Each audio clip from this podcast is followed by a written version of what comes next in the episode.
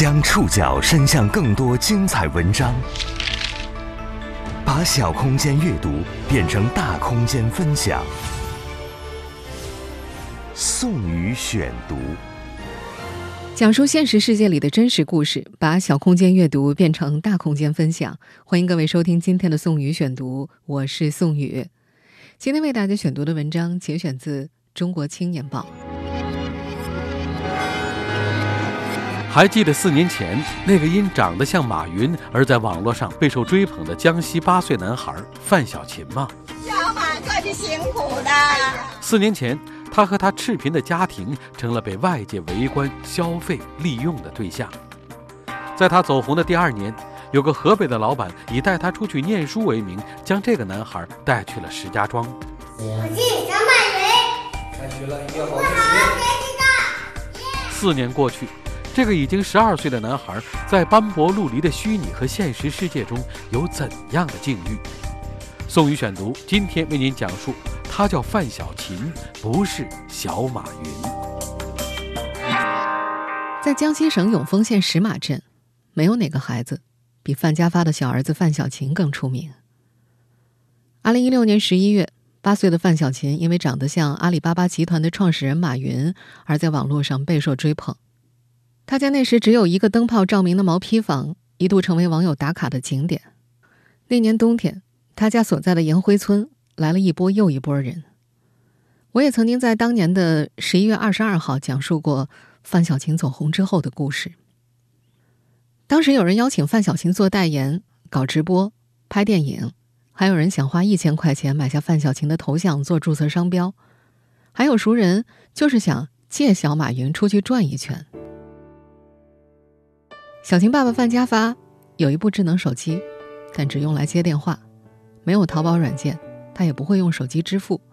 微信上只有十一名好友，他从来没有点进去看过。儿子范小琴走红之前，他根本就没有听说过淘宝，更不知道马云是谁。我都不知道马云。至今，他所在的这个村子里，除了邮政，也没有其他快递送进来。取其他快递的话，人们还得去镇上。二零一七年秋天，范家发让河北老板刘长江带走了儿子。他最看重的是对方口头允诺他帮范小琴到河北石家庄的一所学校去读书，好好培养。范家发说，别的老板都是说给钱，只有刘长江提出带小琴去读书。我小琴，你你老板也帮我带小琴去上学啊，才让我去省省一点日子啊。对方还告诉范家发，如果小琴读书好，考大学，如果没有考上，就安排进老板的公司做事。也是从二零一七年开始，范家发每年都会收到老板打来的万八千块钱的生活费。国庆假期期间，老板会派人去接他探望儿子。寒假的时候，范小琴也会回家待上十多天。老板也说，如果范家发不去探望的话，每年会多给他两千块。但范家发拒绝了。家里三亩水稻，年收入六千多块，他宁可少要一亩水稻的钱，也要去见儿子。不过今年因为疫情的原因，范家发没有被接去石家庄，他已经十个多月没见到儿子了。今年十月份，有媒体记者联系到了范家发，告诉他范小晴在学校消失快两个学期了。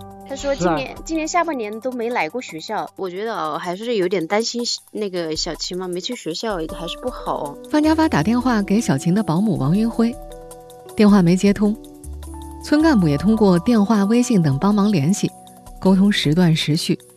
村干部说要再联系不上的话，就得出去找了。两地的教育局也都发了函沟通。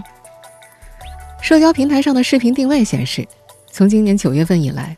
范小琴在山东、广东等地，视频里的那个小马总吃吃喝喝的背景里，总有一个蓝色的书包，假装是放学之后，但实际上，无论是学校还是家长，一度都不知道这个十二岁的男孩到底在哪儿。讲述范小琴的故事，当然要回到他走红的起点。二零一六年十一月，范小琴因长相引来关注时，范家发正在地里挖红薯。当时，这个江西贫困家庭并不关心外面的事情，可外面的事情却会因某些偶然事件深刻影响他们。宋宇选读继续播出，他叫范小琴，不是小马云。在杨辉村，范家发的能干是出了名的。他只有一条腿，开三轮车的时候，左腿在油门和刹车之间利落的切换；种水稻，他靠一条腿在田里蹦，泥水溅得满身全脸都是。上山采油茶籽，山路不好走，有的人家就放弃采摘。范家发不会，他拄着双拐，把满满一背篓的油茶籽背下山。他家田边的地里见缝插针地栽着果树，什么桃子、杏子、杨梅、枇杷、柿子，树上结的果子能够从入夏卖到入冬。他手巧，家里的板凳、竹筐都是他做的。外出做篾匠活的时候，还学会了裁剪衣服。扶贫政策鼓励养牛、养鸡、种蔬菜，他都做过。二零一四年就脱了贫，还作为当地四名脱贫明星之一上台发过言。在这个小村子里，他按部就班的春种秋收，不关心外面的事，只管种好自己的庄稼，养活自己的两个孩子。他从没想过儿子会出名。二零一五年端午节，范小琴的表哥。在省亲时拍下范小琴的照片，传到了网络上。就是那个一五年嘛，我们就是端午节跟我老婆回来去看看我叔叔的时候，然后就发现了，就看他长得像马云，然后拿了手机就拍下来了，拍下来了，那当时传到了空间里边。网友评论：眉眼神态甚至发型都像极了马云。七月份就有我们当地的吉安的头条就来采访他，这还有很多传媒公司跑到司马来就看这个小马云。报道说这个小马云很贫困，怎么怎么样？再后来，当地媒体也报道了。再接下来的故事，大家也都知道了。我们在二零一六年十一月份也讲述过，那时范小琴一下子就成了网红小马云。那会儿，本地的、外省的网络主播、企业老板一起都扑向这个距离县城六十多公里、两个多小时车程的山脚下的村子。银辉村村支书黄国兴记得，那会儿外人一来就问。小马云家在哪里呀？他感觉人好像都疯了。范小琴的表哥也说：“嗯，他没红的时候，我们村里面可能一天都不上一个车，不进一个车。自从他火了之后，一天几十辆车都跑来，特慕名而来看他。”有当地人还说，他们镇上的很多人都是通过小马云才知道大马云，知道他是中国最有钱的人。可在范家，除了范小琴那张脸。这里没有任何东西和马云沾边。在颜回村近两千五百户人家里，范家是最贫穷的人家之一。范家发年轻的时候被毒蛇咬了右腿，因为延误了治疗时机，腿被截掉了。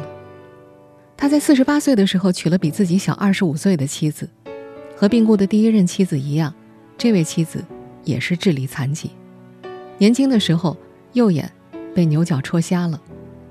他为范家发生下了两个儿子，范小勇和范小琴。范小琴长得像他。他并不能承担什么家务，洗衣服的时候，他揪着衣服的两角放到水里过一下，就直接晾到绳子上。吃完午饭，他眼见着鸡飞上餐桌啄米，也不知道去收拾桌子洗碗。范小琴和哥哥是村民眼里又皮又脏的孩子。村里人把干干净净的旧衣服送给范家，几天之后便脏得看不出颜色。村支书黄国兴说：“他家的衣服也不洗，穿脏了就堆在床上和地上，床上找不见被子，都是衣服。”走在路上的时候，兄弟俩看见老鼠会追上去，一把摁住，塞到瓶子里当玩具玩。他们最喜欢爬家门口的两根竹竿，玩累了就睡在地上，身上的衣服经常都湿漉漉的。范家发说，孩子小的时候，村里人不让自家孩子和兄弟俩玩，还经常欺负他们俩。村里的幼儿园也不收。一名村民说：“这要收了他们，这一个班的学生咋弄啊？”上村小之后，范小琴是班上唯一一个没有上过幼儿园的孩子。他坐不住，经常会在课堂上走动，有时也会撕掉同学的书本。老师留作业，他只会在本子上画圈圈。自己的名字也不会写。有人在背后议论，范小琴好像遗传了她妈妈智力有问题。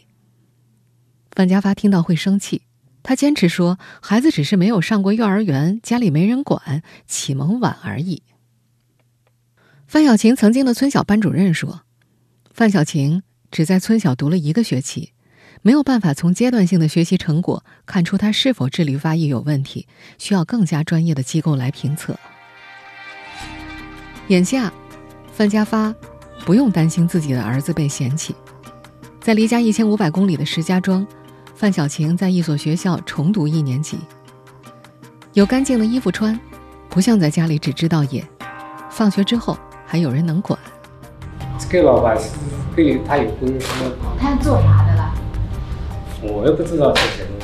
范家发说不清楚带走儿子的老板刘长江到底是什么样的人，但他坚信对方是个好人，不会对小晴不好。决定送范小晴跟着刘长江到石家庄读书之后。范家发带着两个儿子去石家庄看了看。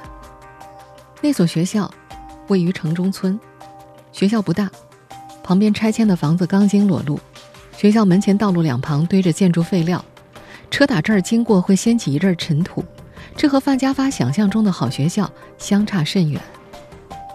不过他还是相信刘长江。他说到石家庄之后，刘长江在自动取款机前教他使用银行卡，按下查询键。他看到老板的账户里有一百多万人民币，他觉得那是无数的钱，他因此笃定刘长江不会拐卖自己的儿子。他甚至想把大儿子范小勇也留给老板，让他和小晴一起读书，但对方拒绝了。范小晴被接到石家庄之后，刘长江帮范家装修了两层楼，贴瓷砖，安上坐便器，添置新家具，还添置了门。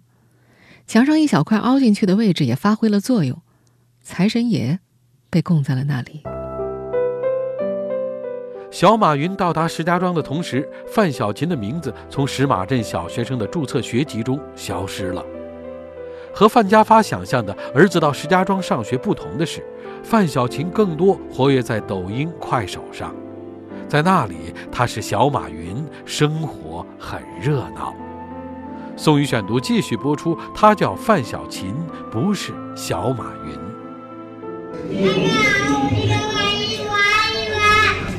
短视频平台上的小马云，上下学有汽车接送，身边有漂亮的女保姆照顾。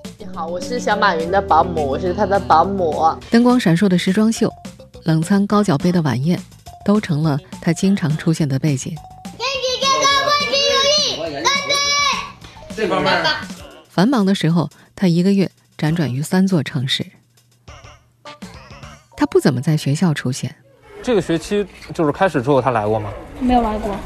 我三年级上课的时候他也没来。二零一八下下下课的时候还来，偶尔来一次。然后到了三年级他就不来了。在石家庄的那所新学校，学校保安看到过范小晴曾经在上课时间独自在校园里溜达。班上的同学也记得他很少参加考试。偶尔参加过一次，也只是在试卷上画圈圈。在石家庄，河北老板刘长江是范小晴的老师，每天接送他的保姆王云辉是他的师姐。在二零一九年接受极昼公众号采访的时候，刘长江曾经说过，给范小琴的定位还有超级网红小马云、公益爱心童心小马云范小琴、乡村贫困学生代言人小马总。在那篇报道里，他眼睛湿润地告诉记者：“我教小琴这个孩子并不容易啊。”他说：“他想办法开发范小琴的智力，比如手机游戏只能够玩《植物大战僵尸》，看动画片必须用普通话跟着读，生活习惯也要从头教起，比如饭前要洗手，不要捡地上的食物，不要把吃到一半的食物让给他人。”在旁人眼里，范小晴很多进步。都是靠激励取得的。前去采访的记者观察到，出门吃饭，小马总向服务员挥手打招呼，然后会望向刘长江。他得到了刘长江的夸赞和一块鸡腿作为奖励。再接下来，他向每一个店员主动挥手，从门口到落座，他至少说了十一次“你好”。短视频平台上的小马云，每年有一周多的时间变回成范小琴。每年春节，公司会派专人把他送回到颜灰村的老家，过完春节再接回石家庄。今年也一样。到可以过春节在一起。就是十多天了。一年就是一年。嗯。今年春节村里人发现从河北回来的范小琴变白了也长胖了但个子几乎没有长。范小琴的表哥说二零二零年回家看的时候跟那个一五年的时候身高差不多。啊基本上都没怎么变。讲话还是那样也是说不清了跟他妈一样说话差不多。这个今年十二岁的男孩只有一米二左右。在家里待上十来天，范小琴又会变得之前和在老家一样。等接她的轿车开到门口的时候，她总是哭闹着不愿意上车。范家发也舍不得。等儿子离开之后，他掐算着时间，车子从山里开到下面，快到县城的时候，他会打个电话过去。不过那时候，小琴大多不哭了，有东西吃了。等到儿子到了河北，范家发几乎不会主动给对方打电话。保姆王云辉会在有事的时候联系他但大多数时候王云辉觉得他的普通话不好说不明白电话通常会转到范家发的扶贫帮扶人那里。今年十一月大半年没见儿子的范家发主动拨了王云辉的电话因为有人告诉他他的儿子范小琴已经在课堂上消失了快两个学期。这段时间范小琴到底去了哪儿？宋宇选读继续播出。他叫范小琴，不是小马云。在江西永丰县石马镇镇政府工作人员提供的一份由石家庄市裕华区南立小学十一月二十八号出具的情况说明里，记录了范小琴在学校里的出勤情况。说明显示，范小琴从二零一九年十二月十八号开始就隔三差五的请假，没有参加期末考试。同时，这份说明还提到，二零二零年上半年上网课期间，范小琴没有上网课。班主任跟经纪人联系之后，说老家没网，联系不上。到了八月二十号，学校全体师生集体做核酸检测，经纪人说还在老家，不能到校检测。等到九月一号正式开学，八月二十七号，经纪人就跟班主任说要请假。班主任后来又多次催促经纪人带孩子到学校上课或者去尽快办理休学手续但是范小琴一直没有出现在学校。这份学校通知里提到的经纪人便是在短视频平台上自称是小马云保姆的王云辉。在一个名为长江催眠网的网站上可以查询到王云辉曾经是这里的学员是九零后美女模特催眠师。范家发对儿子没有上学的事儿一无所知。他联系不上王云辉托村干部帮忙联系。村干部说王云辉的回复从来不及时要不迟一天要不会迟一周。从十月份开始几家媒体也陆续帮忙寻找范小琴。十月二十号红星新闻的记者拨通了经纪人王云辉的电话。这个九零后女子回复小马云现在学习生活都很正常但是十月二十号那天范小琴没有到校。她已经缺席了上半年的网课了秋季新学期连注册都没注册。今年上半年王英辉一直以范小琴滞留江西老家为由向学校请假。但范家发说实际上在今年农历正月二十六也就是二月十九号村里防疫措施有变化道路不再封闭之后儿子就立刻被接回石家庄了。十二月中旬的一天中国青年报的记者在石家庄裕华区南立小学门口见到了王云辉和范小琴。王云辉说他不接受采访他也只是公司员工只负责接送范小琴。当天晚上他又给记者发微信说本来打算给小琴转学的后来看了一些学校都没有合适的考虑到离校有段时间了就送回学校了。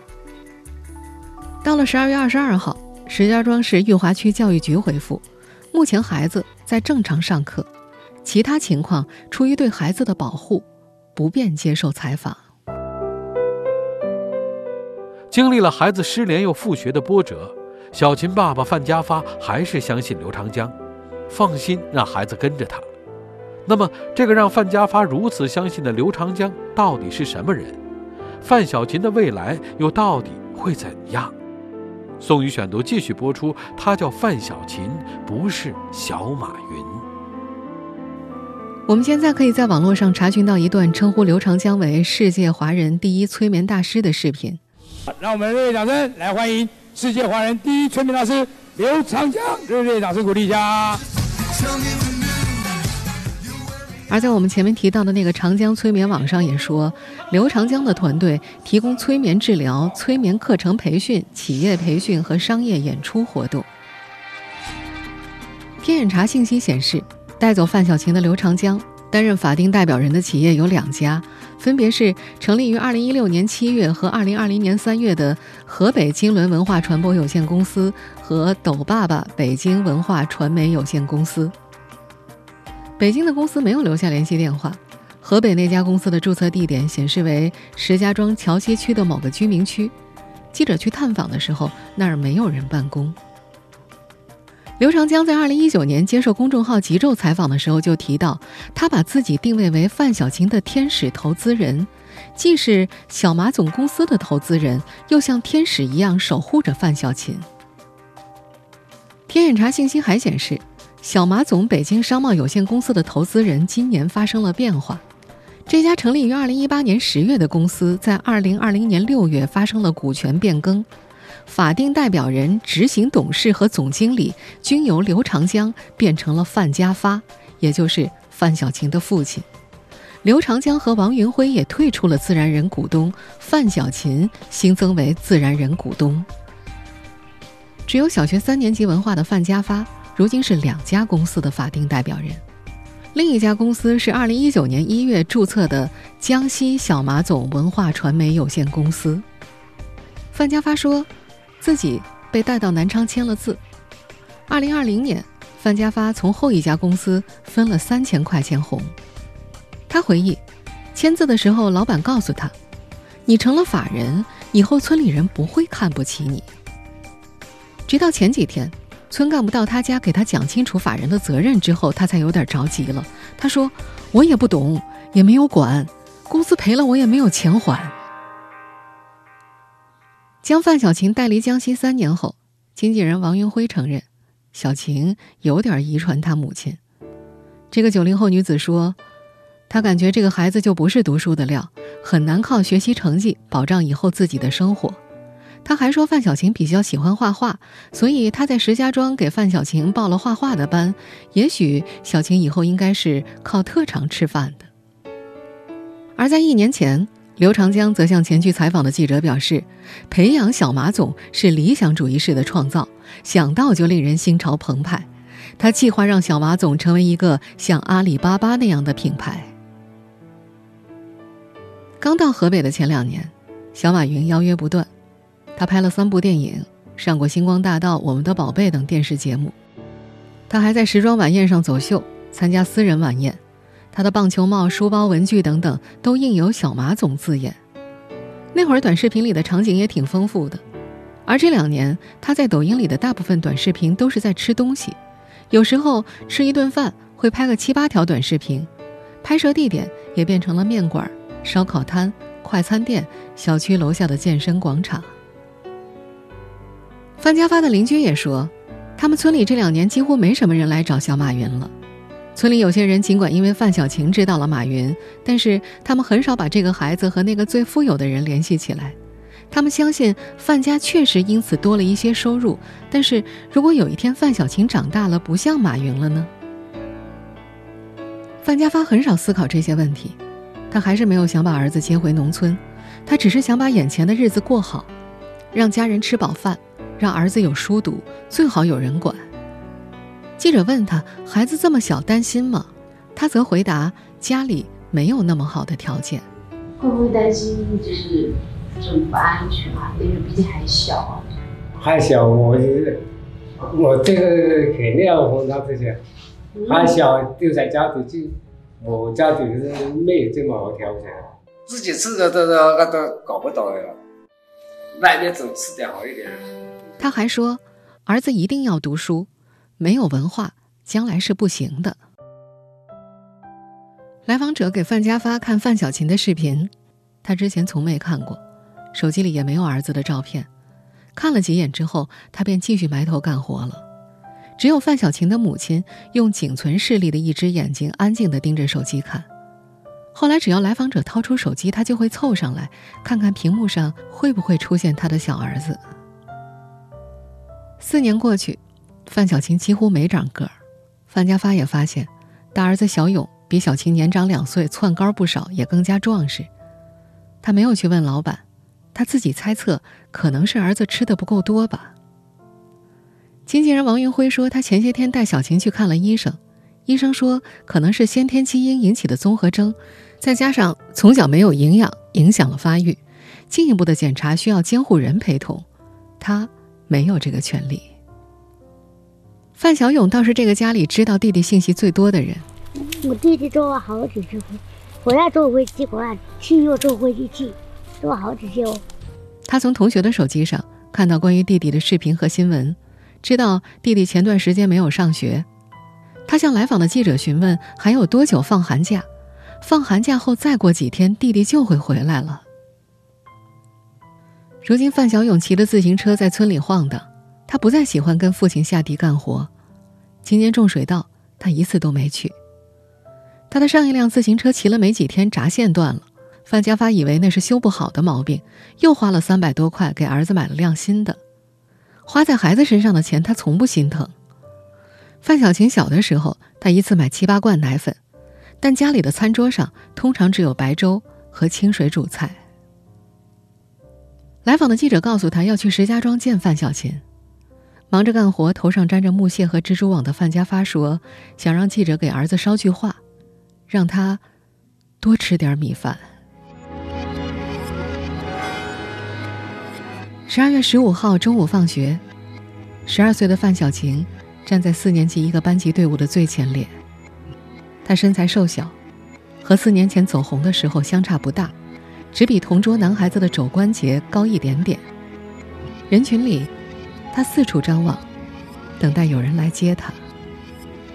那是他在老家时少有的待遇。在他走红之前，范家发只有在下雨天才会披着蓑衣、戴着斗笠，开着三轮车去接兄弟俩。在那个有无数个岔路口的村子里，他们俩调皮、也。胆子大，没有谁比范家兄弟俩更加熟悉山里的环境。在那里，他们怎么跑都不会丢的。